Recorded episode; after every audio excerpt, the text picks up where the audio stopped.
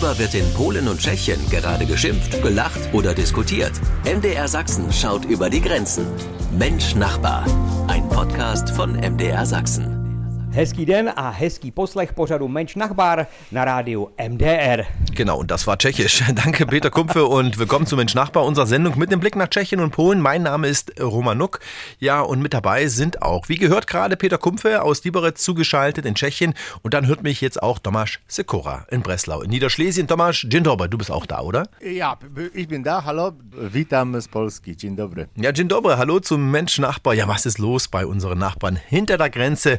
Darüber Darüber reden wir heute hier im Podcast Mensch Nachbar. Der Blick zu unseren Nachbarn nach Polen und Tschechien hier bei MDR Sachsen. Hallo und willkommen zum Podcast.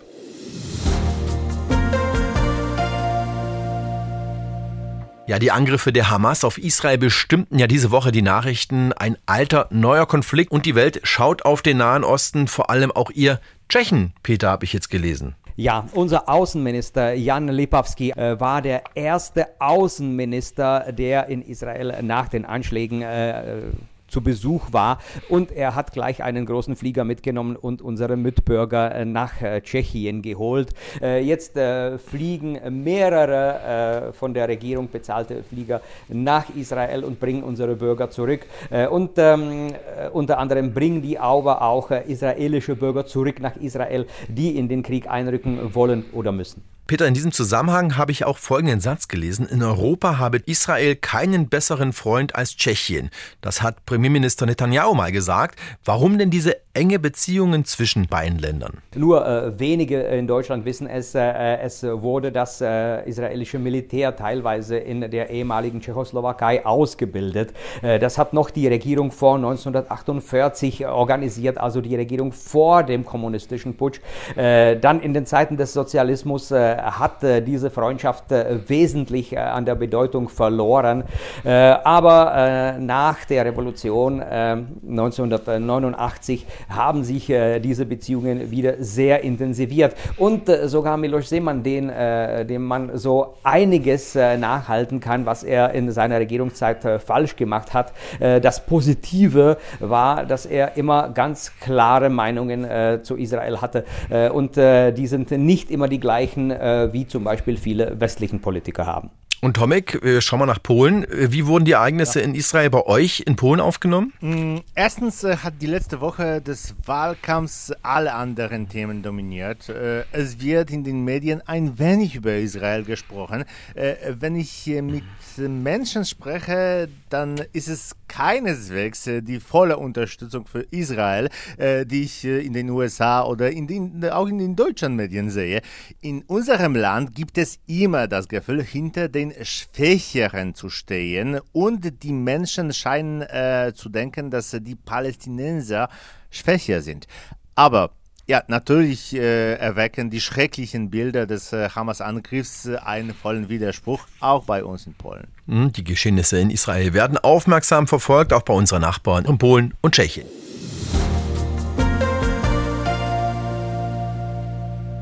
Bar oder mit Karte? Die Frage nach der Art der Bezahlung stellt man sich in vielen Ländern oft gar nicht mehr, zum Beispiel in Polen, aber auch in Tschechien. Peter, hast du zum Beispiel noch Bargeld oder besser gesagt, brauchst du es überhaupt noch?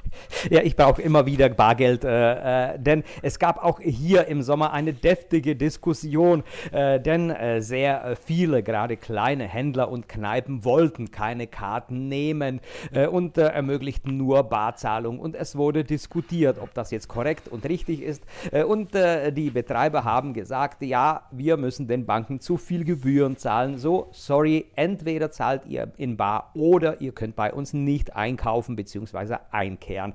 Äh, eine große Diskussion, aber im Großen und Ganzen kommt man mit der Karte oder mit einer App im Handy oder in einer mm, Smartwatch sehr, sehr weit. Also bargeldlos geht in Tschechien im Großen und Ganzen fast überall. Und Tomek, bei euch in Polen geht ja auch vieles mit Karte. Da sind deine Landsleute auch sehr aufgeschlossen gegenüber. Ich würde sagen, wir kaufen heute alles mit Karte. Heute Morgen auf dem Markt wurde ich von einer Dame überrascht, die Eier von äh, ihren eigenen Hühnern äh, verkaufte. Sie war etwa 80 Jahre alt und sie hatte ein Zahlungsterminal dabei. Also ich war total überrascht.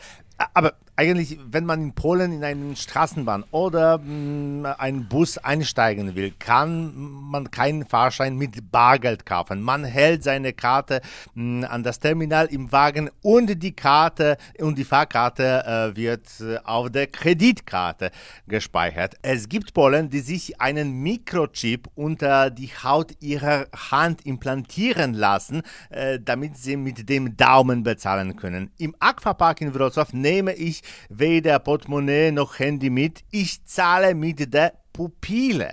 Erst als ich nach Görlitz fahre, erinnere ich mich daran, dass Bargeld wichtig ist und plötzlich stellt sich heraus, dass ich nicht einmal vor dem äh, äh, MDR-Studio in Görlitz ein Eis oder eine Wurst kaufen kann, weil ich äh, nur mit Bargeld bezahlen kann, wie im Mittelalter. Ja, da hört man bei uns dann oft, nur Bares ist Wahres, heißt es ja, wie gesagt, oft bei uns in Deutschland. Peter, du bist ja auch oft hier in Deutschland unterwegs und hast immer Euro dann dabei, oder? Ja, selbstverständlich, äh, denn in Deutschland geht mit Karte sehr wenig, also ausgenommen Supermärkte.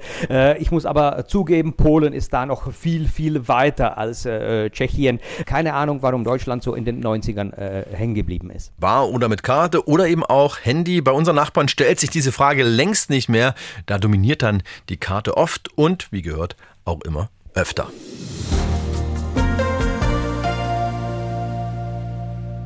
Der Liter Super für 1,30 Euro.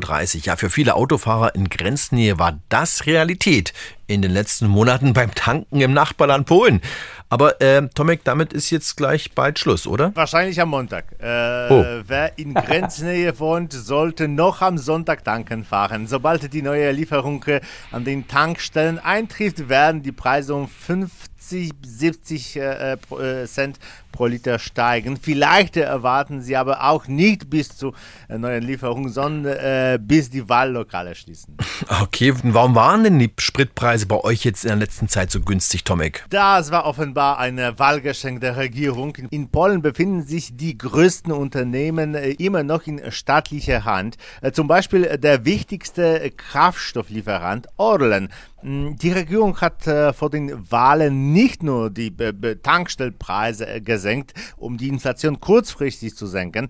Lehrer, Bergarbeiter, Ärzte, Feuerwehrleute und Polizisten erhielten Prämien und alle Autofahrer erhielten billigen Sprit. Okay, und damit ist aber jetzt bald Schluss. Ja, und nun tanken wir eben in Tschechien, oder Peter? Nee, oder ist das auch keine richtige Alternative? Also es kommt darauf an, äh, wie günstig du jetzt äh, an die Krone kommst, äh, denn in den letzten Tagen hat sich der Kurs der Krone sehr, sehr dem, was wir schon mal hatten, genähert, also für einen Euro 25 Kronen. Ich habe aber immer noch mit 1 zu 24 gerechnet und so kostet ein Liter Sprit in Tschechien ungefähr 1,60 Euro und ein Liter Diesel ungefähr 1 Euro 45. Muss jeder für sich berechnen, ob sich die Fahrt äh, lohnt. Äh, aber ich habe auch ein bisschen recherchiert. Den billigsten Sprit weltweit gibt es in Venezuela. Da kostet ein Liter ungefähr oh. ein Eurocent. Äh, sonst geht es den Leuten da gar nicht gut. Also ob sich da mit Kanister äh, lohnt hinzufahren, keine Ahnung.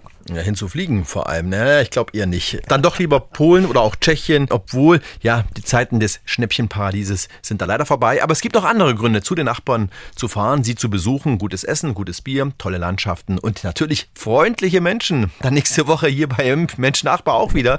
Für heute aber erstmal danke Peter Kumpfe nach Tschechien. Tschüss, ich lerne meinen Text. Ich äh, trete nächste Woche im Theater auf äh, und äh, ich spiele oh. da einen Reiseführer, denn das Theater in Liberec feiert 140 Jahre und ich werde auf der Bühne des äh, Liberezer Theaters Deutsch sprechen. Premiere quasi. Du als Schauspieler. Ja. Ich bin gespannt. Also ein kleiner Kulturtipp hier bei Mensch Nachbar. Viel Erfolg dir und wie sagt man toi toi toi. Danke aber auch Tomasz ja. Sikora nach Polen. Cześć. Cześć, dziękuję. Do usłyszenia z Wrocławia. Bis zum nächsten Mal. Und für alle, die noch gerne mehr aus unseren Nachbarländern erfahren möchten, sechsmal Tschechien heißt eine neue Podcast-Reihe mit ja interessanten Hintergründen und aktuellen Entwicklungen aus Tschechien. Ein Podcast der Sächsischen Landeszentrale für politische Bildung in Zusammenarbeit mit Radio Prag zu finden überall dort, wo es Podcasts gibt. Einfach nach sechsmal Tschechien suchen.